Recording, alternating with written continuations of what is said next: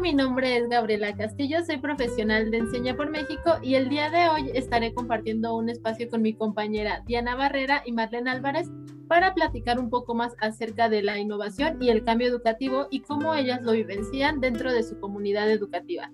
Para iniciar, me gustaría, Marlene, preguntarte cómo crees tú que la innovación educativa puede retar el status quo de tu comunidad. Sí, claro.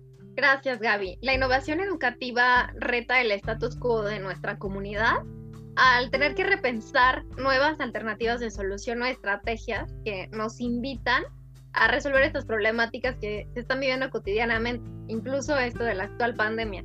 También nos lleva a poder explorar otras formas de ser, de convivir en el contexto escolar y por otro lado, a plantear estas estrategias, es necesario que eh, podamos sobre la actualidad que vivimos como comunidad, eh, que esta reflexión esté incitada por la innovación educativa al exponer áreas de mejora para después que todos en comunidad podamos solucionar y dar respuesta a estas expresiones.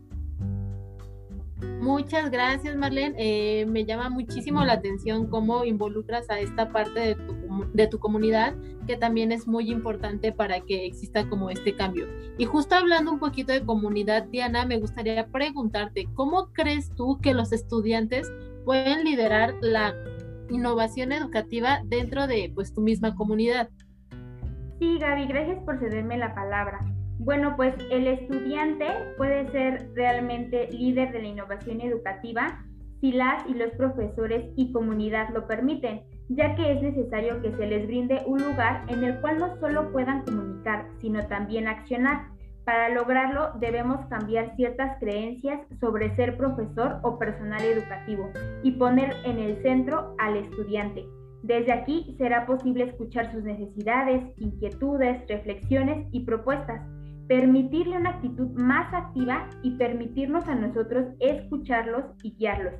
Será el puente para que el estudiante salga de su estado pasivo y le dé los cambios que necesitan para su propio aprendizaje, pues no hay nadie que conozca mejor que ellos las verdaderas necesidades dentro del sistema educativo, ya que son ellos quienes lo viven día a día.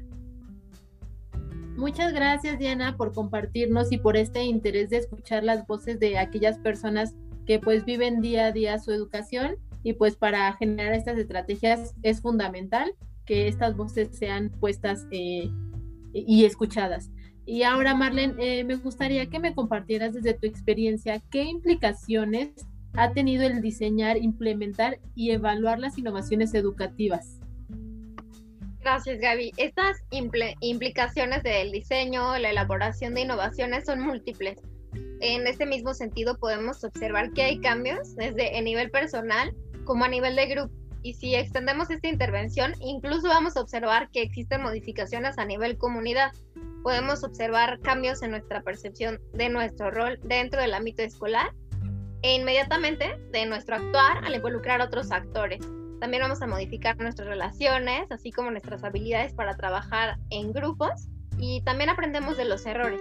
Proponemos nuevas soluciones y sobre todo también cambiamos creencias y situaciones que eran constantemente problemáticas en nuestros entornos.